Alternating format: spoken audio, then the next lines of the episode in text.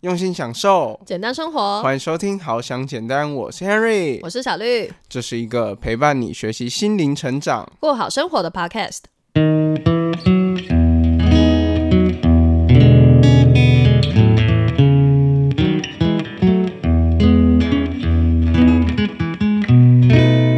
你这样子，我不管他是几志愿，反正那个时候在那个环境当下，我就会觉得说，Oh my god，我怎么就是一直是落后，就是就是那个时候就会觉得还蛮不快乐。但是我就是追求说要。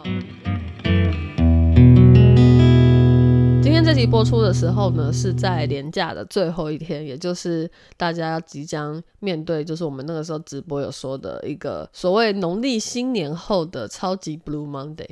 对，如果你是没有看过那个直播的朋友，欢迎回去看回放。对，我们在我们的 YouTube 频道上面还有这个直播的回放，然后我们有讲说，哎，什么是所谓我们自己发明的啦，一个农历新年后的超级 Blue Monday，跟 Monday Blue 到底有什么差别？但今天就不多说那个了。可是呢，我们今天录制的时间其实是在年假的第一天，对，但我现在完全就能够预示到播出的那一天。就是会有多么的觉得哎，微微欲足，因为明天就要上班了。哇，我这样听你讲起来，我以为你是那个什么大法师还是什么之类的，可以就是。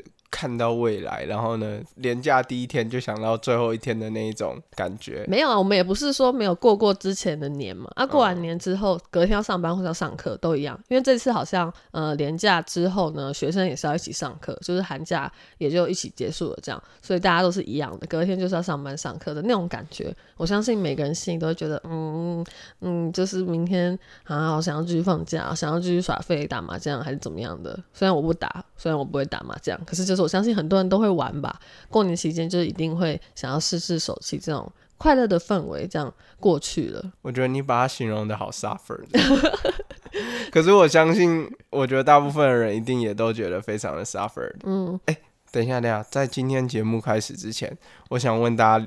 一件事情，就是呢，因为我们今天呢是我们好想简单第五季的第二集，对，那我们第一集的时候有播出，那大家刚开始听的时候呢，就会发现那个用心享受好像跟之前有一点不一样，像这一次就比较，之前是用心享受，对，那这次是什么？这次是用心享受，我不知道为什么录了之后就长那样。这个呢，之前我们都是每一集刚开头的时候，我们都会就是重新再录一遍。这一次呢，我们就是为了想要更有效率的去录制 podcast 节目，我们把它固定。然后我们在第一次录的时候，就有点用心享受 的那种感觉，因为我那时候一直因为想受，因为就是念不清楚，所以呢，就是小绿就要我就是讲清楚一点，然后我就一不小心就。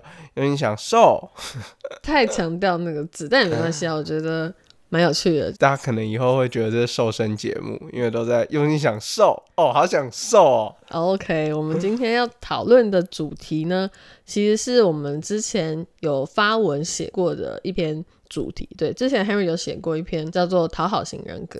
对，这个讨好型人格呢，为什么会想要在就是这个超级星期一？呃不是少了一个蓝色，超级蓝色星期一之前分享呢，我还以为超级星期天呢，什么东西啊？这个节目要重出江湖，虽然我没看过啊，我只是听过这个节目。那你爸爸妈妈那个年代的节目吧？你这样对对对，可能他们是有看过啊，不是啊？我们为什么要在那个超级蓝色星期一之前讲这个主题呢？对，因为其实呢，就是这个讨好型人格呢，我觉得他在职场里面的时候。当我们如果是属于这样子的人格的时候，有时候我们就会过于的努力，就很容易过度努力。这样不一定是职场，其实，在小的时候，就是你是学生的时候，也会有这样子的问题，只是可能之前不会说特别注意到，或者是没有关注这个议题，就不会知道。像我之前也不知道，但是我是现在才知道，哦，原来其实我跟 Henry 都有这个。人格的也不能说是问题，就是这应该说这个人格的特质吧。嗯，对。然后或许 Henry 觉得他自己比较严重一点，然后我可能觉得还好，但是其实也是有。我觉得可能每个人多多少少在这个社会上都有一点这个人格的特质。对，因为我觉得可能是因为华人的环境，就从小我们就被教育说，哎，你要乖乖听话啊，好好长大啊。你乖乖听话呢，爸爸妈妈就会比较爱你哦。如果你不乖的话，我们就不理你了之类的，或者是要跟你讲说，哦，你要很努力啊，怎样怎样才能怎么样怎么样怎么样，就是这种观念，我们其实还蛮根深蒂固的，可以这样讲。那到底讲了这么久，什么是真的所谓的？讨好型人格呢，其实它有可能心理学上非常严谨的定义啦，但是我们就是大概讲一下这个讨好型人格它到底有什么特色，比较浅显易懂的让大家知道这样。所以呢，小绿，你可以赶快跟我们分享一下，到底什么是讨好型人格吗？好的，那首先第一点呢，有这样子人格的人呢，他都会觉得说，哦，我一定要让每个人都非常的喜欢我。我觉得多多少少一开始很多人都会想要说哦，就是我可能去外面交朋友啊，那一定是大家都要喜欢我。啊。如果有一个人不喜欢我，他可能心里就会觉得有点疙瘩，说为什么他不喜欢我？当然，并不是所有人都会这样啦。可是我自己觉得我小时候有一点点这样子的情形，我不知道 Henry 小时候会不会。其实我觉得在大多数的人啊的童年都会有这样的状态。因为很多时候呢，就是我们都被教育说一定要很有礼貌，然后呢就是要很乖，然后这样子叔叔伯伯阿姨啊都会很喜欢你。特别是刚好最近刚过完年嘛，就是过年的时候，我们可能也会常常这样去要求小孩子。嗯，那我觉得这个礼貌的部分呢，其实确实是要教。嗯，但是以前呢，就是我们的所谓的这种讨好型人格，如果在身上的话，就会变成比较说。哦，我就是努力的让别人都觉得我很好。嗯，那如果别人都觉得我很好的话，那别人也会对我很好。嗯，如果我表现的特别有礼貌，叔叔阿姨的红包就会比较大包。这种感觉 真的是有一点误会了什么？对，红包是一定不会变比较大包了。但是这个因果关系就还蛮怪的，就是我们可能其实之前都没有想过说，如果我对别人好，别人就一定要对你好吗？这是一个问号。我觉得这个部分的话，就是很多时候讨好型人格的人呢，他会比较就是，哎，我对你的好，就是一定要有回报哦。但是很多时候，我们如果真的是想要对一个人好的话，应该是不求回报的那一种。嗯，对对。然后还有另外一个特色呢，就是他比较会害怕拒绝，然后跟害怕被骂、被讨厌等等的，所以他就是。其实他是会有点不理解，说哦，人与人之间其实一定是多多少少会有一点冲突，因为沟通本来就没有办法百分之百很顺畅，你又不可能一定知道说对方是在想什么，所以你们之间会有一点摩擦呢，其实是很正常。但是他就是会很害怕这些摩擦，所以他就是要讨好嘛，讨好就是为了不想有这些摩擦，所以他才逃避这些东西，形成他这样子的人格。对，就是尽量的去避免冲突的部分，因为他觉得说，假设今天发生了一件事情，可能大家都在吵架，那他只要去讨好每一个人呢，大家觉得他很好，嗯，那大家就会觉得他没有问题，他没有犯错，然后一切就会没事，一切就风平浪静。嗯，可是很多时候呢，问题还是在那个地方。嗯，那到底为什么会这样？就是为什么会形成这样子的人格呢？讨好型人格的成因呢，其实很多人都会讲，像我们刚刚有提到很多。是可能小时候父母教育的问题，那就是父母呢常常有时候给予的是有条件的爱，就是你表现好的时候呢，他可能就会说哇你表现的好棒哦，然后呢就是当你表现不好的时候，可能父母就会对你有一点冷言冷语，然后呢觉得你怎么没有表现的这么好这样子。哎，其实我之前有看过那个。理科太太的一些影片，我不知道你还记不记得，就是有一次好像是就是他看到他家里的人就一直在夸他小孩，然后他就会很紧张，就说你不要这样夸他，怎样怎样，有的没的。我之前一直不懂哎，我就不懂说哎为什么他要阻止他家里的人一直夸他的小孩，就说哇你好棒哦，好乖哦，这些是不能说的。嗯，当然我觉得他有一点点极端了，我自己觉得就是。也不是说百分之百不能夸，但是他，他好像就是不想要让他的小孩习惯说，哎，其实就是他只要乖就是很棒。了解完那个这个讨好型那个之后，我才知道说，哦，原来理科太太那个时候他可能是知道一些这样子的那个就是教小孩的方式，他才让他的小孩说不要听到太多的称赞什么的，或者是不要让他觉得说，呃，很乖，他才可以获得爱。这种就是观念从小就灌输给他这样。对，其实我觉得这个部分，我其实听到蛮多，就是有去了解，就是心理智商这方面的，不管是老师啊，然后呢，还是就是教育者，其实他们常常都有提到这一点。嗯，就是如果我们从小呢，都会被灌输一个观念，就是你只要乖乖的，就是父母叫你，哎，你去读一般高中，然后你去考医学院，你去考台大、政大之类的，然后我只要照着做，我就是一个乖小孩。但是如果我们都是一直寻求着这种很乖的这种模式去走的话，我们有时候会根本不知道自己到要什么。嗯，我们只知道我们要追求乖，但是我们想要的到底是什么呢？我们从来都不知道。而且真的就是我自己的经验啦，我觉得从小乖到大。并没有让我觉得现在说有多快乐。其实我常常都会跟 Henry 说，就是哦，我真的觉得我很后悔我小时候那么乖。这样你是觉得哦，找到当初我小时候就去 do something 之类的。something 是什么？什么 something？没有了，就是不一定要做什么多叛逆的事。可是那个时候就觉得说，我也没那么想读书啊，但是就是一直要读。我也不懂我那个时候为什么一直要读这样，然后好像搞得有一点不是很。开心，对我自己觉得啊，从小到大的那个长大的过程当中，就高中那段时间是最不是那么快乐的那段期间，因为那个时候是课业压力最大的时候，然后我在学校里面也也不是说表现很好，哎，我之前那个大扫除的时候，不是这一次，就是很久之前大扫除的时候，就找到我很久之前高中的那个成绩单，然后一看就是哇，怎么长这样啊？我都不记得我那个时候哇，怎么都。我们随便就班上二十几名啊，我们班也才那个三十几、四十个人。小绿读的也算是第四志愿，松山高中。你这样子，我不管他是几志愿，反正那个时候在那个环境当下，我就会觉得说，Oh my god，我怎么就是一直是落后？就是就是那个时候就会觉得还蛮不快乐。但是我就是追求说要一个嗯，好像很乖的一个状态，所以就是嗯，要读好书才乖啊，你才可以好好上大学啊什么。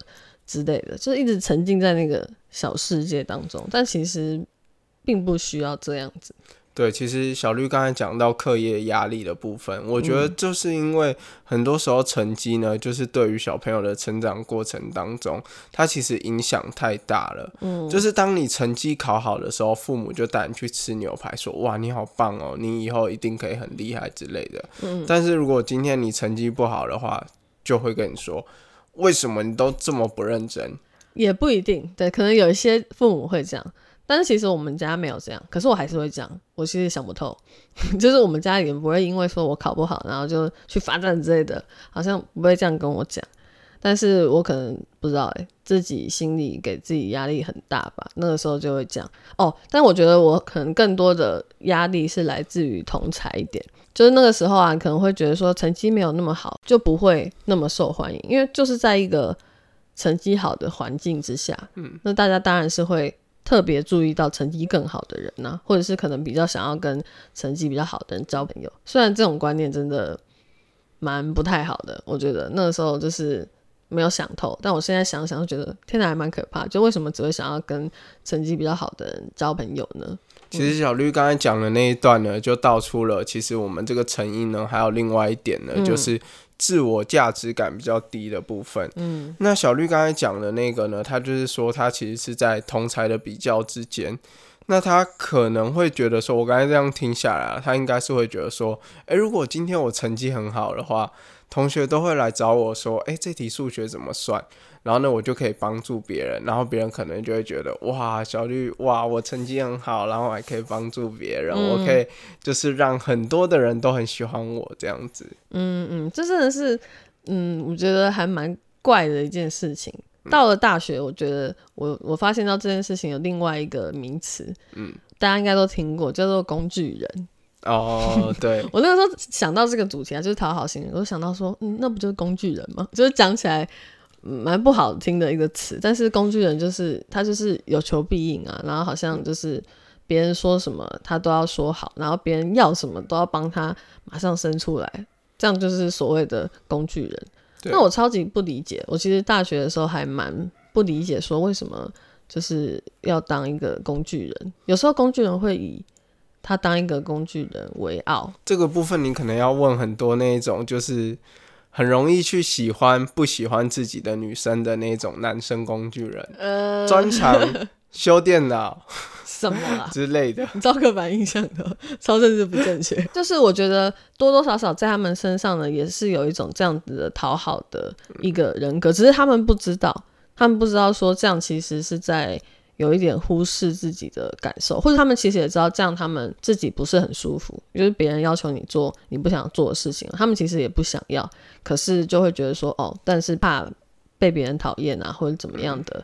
害怕被批判啊，就我刚才前面讲的那些原因，所以他还是去做了，然后就导致他形成了这样子的一个工具人的一个标签在他身上。就是很多时候我们都会觉得，一直去讨好别人的人，他的人际关系应该就会不错，因为他对每个人都很好嘛，应该大家都很喜欢他。嗯，那你觉得讨好型人格真的可以就是为他的人际关系带来帮助吗？嗯，我觉得要看他身边的人到底是不是很真心对待他。他有可能会吸引到一些就只是觉得哦，他就是有求必应啊，那就是想要从他身上获得好处的这种朋友。但一旦如果他真的嗯发生了什么需要帮助的事情的时候，那些朋友不一定会在。所以我觉得对人际关系来说，并不是百分之百的有效，真的是看他碰到谁。如果他碰到有良心的人，就会觉得说，哦，我他之前帮我那么多，我应该在他有需要的时候也帮助他，这样子。对，所以很看人的。嗯，所以其实我想要讲啊，就是我刚才听你讲完，就是有关于这个讨好型人格的部分的话，其实我刚刚会问你一个问题呢，其实我自己也有我自己的想法，就是我会觉得说，其实讨好型人格的人，不管是对于人际关系，或是对于追女生上，其实很多时候是会有一点。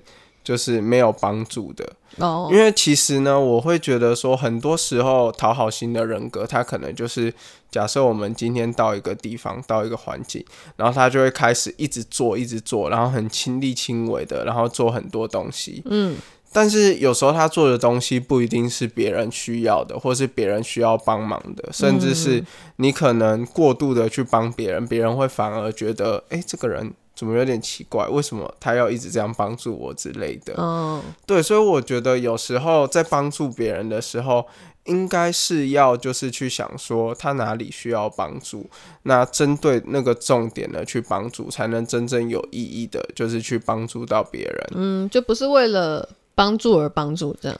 对，而且其实很多时候讨好型人格呢，他们有时候想到的是，就是其实是自己的部分。嗯，对，就是他不断的去讨好别人呢，他为的都是希望他身边的人可以更喜欢他。嗯，所以最终呢，原因还是因为他自己。但其实我觉得，像真正善良的，就是给予者跟帮助别人的人，嗯，或是像很多在做善事的人，那他们呢，就真的是希望自己可以付出一些东西，而他的付出呢，是他觉得有意义，然后这件事情呢，他可能是很有爱的，所以他选择去做这件事情。那他不会因为他做这件事情没有办法赚钱，或是没有办法，就是呃得到别人的。就是赞扬啊，或是很多的媒体报道啊，说他有很高的成就，他就不去做这件事情。如果喜欢我们的节目，可以在各大平台订阅我们，给予留言评价。欢迎在底下链接输入 email，免费获得面对情绪的完全攻略。如果你有生活的疑难杂症，欢迎你透过资讯栏的解忧链接投稿，让我们帮你一起解忧，离你的简单生活更进一步。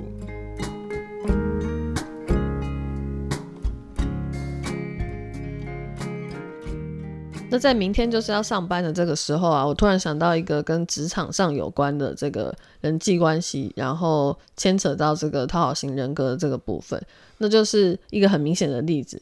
会不会有人觉得说，哦，如果我没有在忙东忙西的，那别人就会不会觉得我很闲？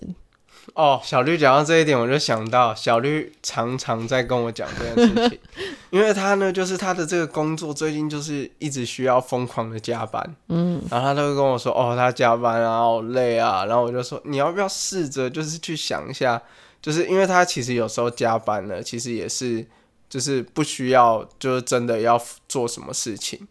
只是因为可能看到身边的人都还在加班，他就觉得自己要留下来。没有，我觉得你这讲的怪怪的。我没有不需要做什么事情，我觉得那些事情还是有必要被做，只是我觉得有点到达自己的一个生理上的极限，就觉得说，哦，我其实一天已经上完了这个班了，然后如果还要再继续做的话，真的是有点太累。不是说那些事情不需要做，其实他们真的很急。那些进度什么都需要备做，但是我就会觉得说，哦，别人就也还在撑着啊，也还在做，那我为什么不能做？但其实我个人是觉得真的是有点累，但我相信大家也很累。那为什么其他人可以撑着，那我不行呢？我那个时候心里的感觉就是这样。所以小绿这样讲，他就有可能会因为在工作的时候，真的一直忽略到自己身体的状况。嗯，所以常常早上我们在就是可能通勤时间，他打电话给我，他说：“哦，我这边这边又长痘痘，那边又长什么？然后我都熬夜啊，然后呢就真的哦很累。”嗯，对，就是会有一些状况，你本来就知道你有状况，可是你会因为说，嗯，害怕别人觉得你好像不够忙。所以你才就是强迫自己做这样，但我觉得这个有点复杂。我只是说有一部分是原因是因为这样，但还有另外一部分原因，就也牵扯到一些责任的问题。我觉得我有责任要做这些事情啊，所以我才去做，并不是完全说怕别人讨厌我这样。对，这个有点太复杂。但我们只是就嗯这个讨好型人格里面的有关人际关系。职场人际关系的这部分去做举例，这样就是有关于讨好型人格对他工作的一些影响。嗯，那 Henry 呢，其实也有研究到，就是其实我们身边的话，也很容易会有一些这种状况，就是讨好型人格还会带来给我们生活当中什么样的影响呢？其实就比如说像是，就是很容易会没有自己的生活空间，因为他的生活呢都一直去想到别人，然后呢没有想到自己。然后生活就被别人占据，然后很容易呢，因为这样子就觉得很累。比如说，像我觉得这个在很多的家庭主妇身上看得到，就是一回到家之后，任何的打扫工作全部都自己做，然后呢，全部都自己，什么事情都自己来，然后呢，要照顾公公婆婆啊，然后要照顾小孩啊，要服侍老公啊，这种东西什么都自己做的话，就会太累。因为有时候呢，就是他们会觉得说。诶，自己好像就是这些是属于我的责任，我就应该要去做。但是我觉得，其实有时候我们把它可能分配下去，我觉得相对来说是会比较好的。因为如果都揽在自己身上，全部都自己做的话，如果有一天真的自己累到不行的话，那真的是不太好这样子。嗯，对，要懂得求助了。对，我觉得就是要懂得请人家伸出援手来帮助你这样子。嗯，对，这也是讨好型人格，就是他会有一个特质，是他还蛮害怕请别人帮忙的。好，那除了家庭的部分呢，还有一个我觉得讨好型人格呢，在亲密关系上。然后呢，也会带来一个很大的影响。嗯，就是呢，如果在讨好型的人格当中，他很容易在亲密关系当中就许下一个承诺。我之前就有一个大学同学，哦，然后我觉得他就是真的是有点，就是对他女朋友真的是很容易就是下很多承诺，就承诺说，哎，要买名牌包给他，然后要买电脑给他，然后呢，他就一直疯狂打工，一直疯狂打工。然后呢，就花一堆钱，就是在买那些名牌包啊，然后笔电给他女朋友。嗯，我就想说，我们都只是一个大学生，对，他可能自己都没有办法，就是用名牌包，可是他可以买名牌包去送他喜欢的女生。我就会觉得，哦，哇哦，这个真的是。有点辛苦，还蛮难想象。这不是有点，是超级辛苦的，就超出他自己的能力范围，然后他反而就是没有在乎到自己的感受，是一个还蛮血淋淋的例子吧。对，还有其实呢，我觉得。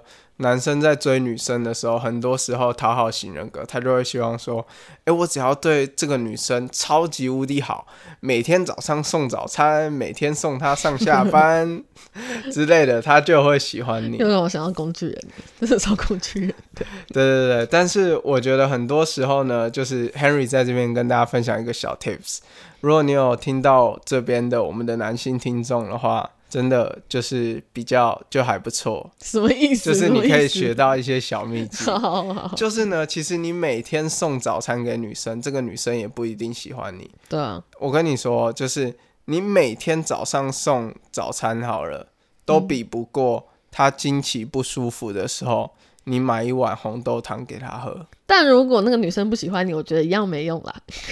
没有，可是这种东西的话，就是要那个 moment。你有没有听出刚才那个举例？一个是女生需要的时候，一个是女生不需要的时候。哦，说不定她妈妈每天都帮她准备非常好吃的早餐，就是你每天去买那个五十块的饭团，嗯，或是什么小蛋饼啊之类的，然后给她吃，她反而觉得。为什么这男生要每天送早餐给我？I don't want to。我 get 到这个精髓的部分，原来是就是在有没有需求的这个部分，就是有没有注意到这个细节，而不是说好像很盲目的送他不需要的东西这样。好了，接下来我们就要请小绿跟我们分享一下。那如果呢，发现哎，我自己真的好像就是很多时候都会有这种想要。讨好别人的想法的时候，那我们有没有一些什么样的想法、一些急救的方式呢？就是可以帮助自己不要一直哦，我想要对别人很好 之类的。这个好像很自虐，什么东西啊？好，还有一些方法是我就是真的去收集到，哎，我觉得还不错的方法，可以跟大家分享。那第一个呢，就是很实用的，只要有人来找你。可能求助啊，或是想要请你帮什么忙的时候呢，你就马上跟他说：“哦，我晚点跟你说好了。”嗯嗯嗯，对，就是先不要马上答复，因为马上答复你一定会很想要想一些什么借口，然后你又不好意思讲之类的。好，就算你真的把借口讲出来了，搞不好别人也会就是针对这个借口，然后再去解释，就是想要让你接受你不想要做的事情。对，就是这个多做解释，其实。有时候也很难让你摆脱这件你不想要做的事情，所以你还不如跟他说好，那我我晚点再跟你说好了，就是不要马上给他答复说好或不好。对啊，有一种人就超讨厌的，怎样？小绿小绿，你可不可以帮我弄一下，就是那个文件，帮我印一下，帮我弄一下。嗯，然后那你就嗯，可是嗯，你你来不及讲，他就说啊，那就麻烦你喽，交给你喽。哎，那个那个这个是，那真的是还蛮白目的，他。明明就是想要硬塞给你啊，没有要问你的意思对，然后如果是讨好型的人格，就会这样子。好啦，如果我帮他做的话，他搞不好会比较喜欢我一点。然后呢，就想说啊，反正我要好，就是想想个理由说服自己，然后就去应了。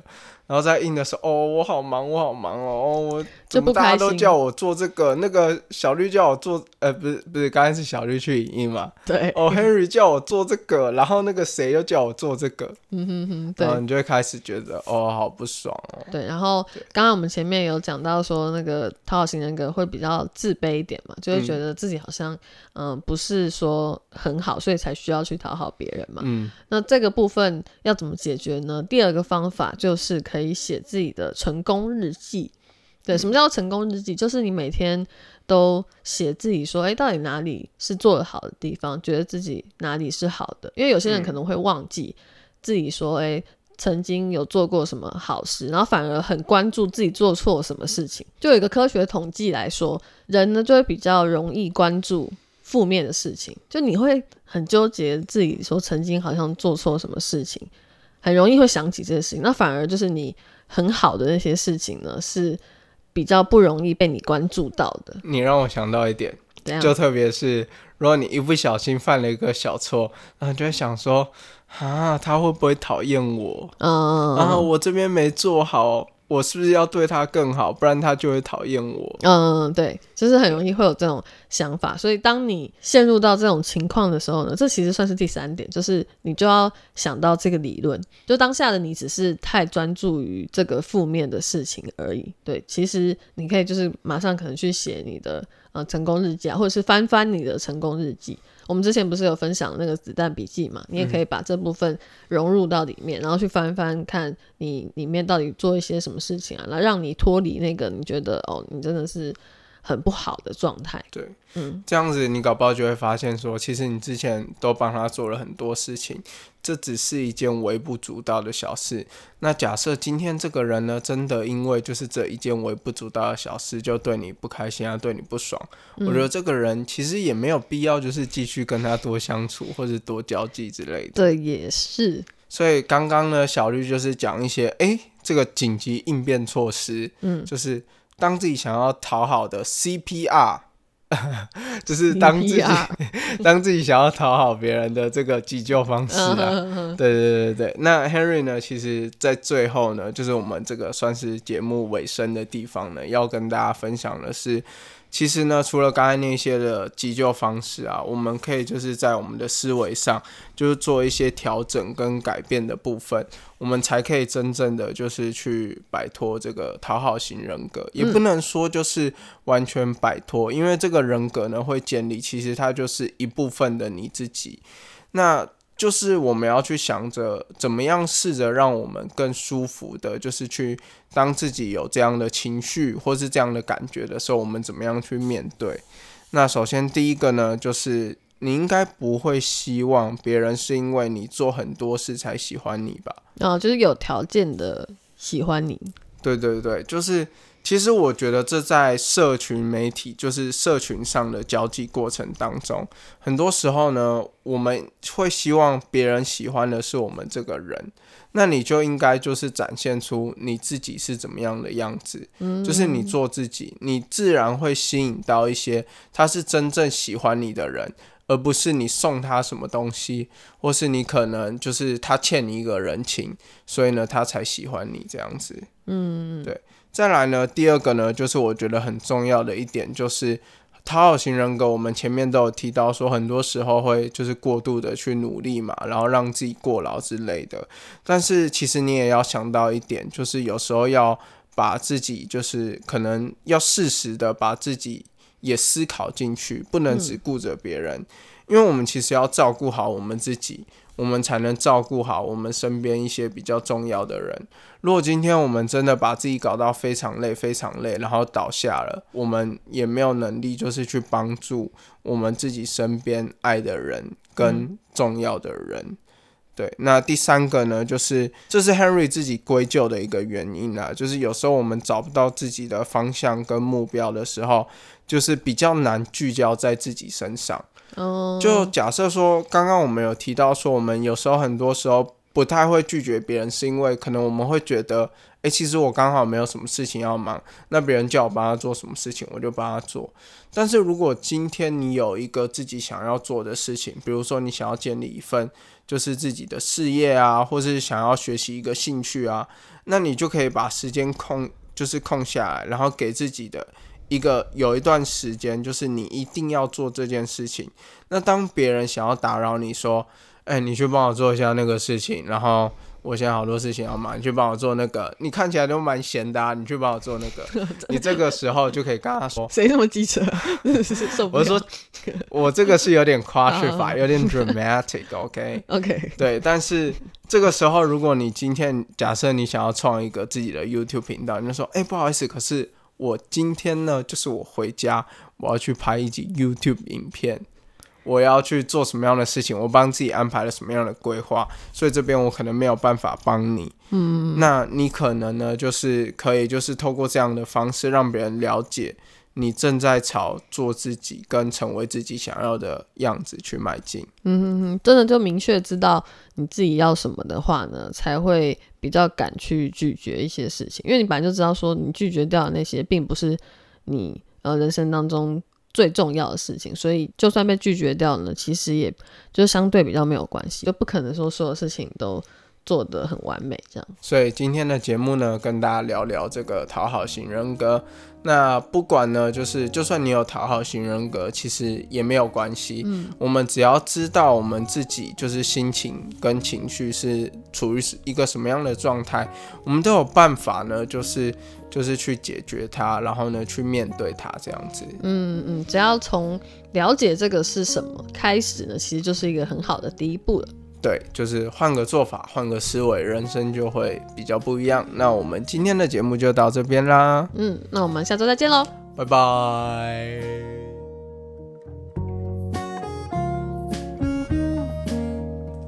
如果喜欢好想简单，可以点开资讯栏连接，用每个月一杯咖啡的钱赞助我们。也可以到 Apple Podcast 给予我们五星评价，分享你的想法哦。谢谢大家的收听啦。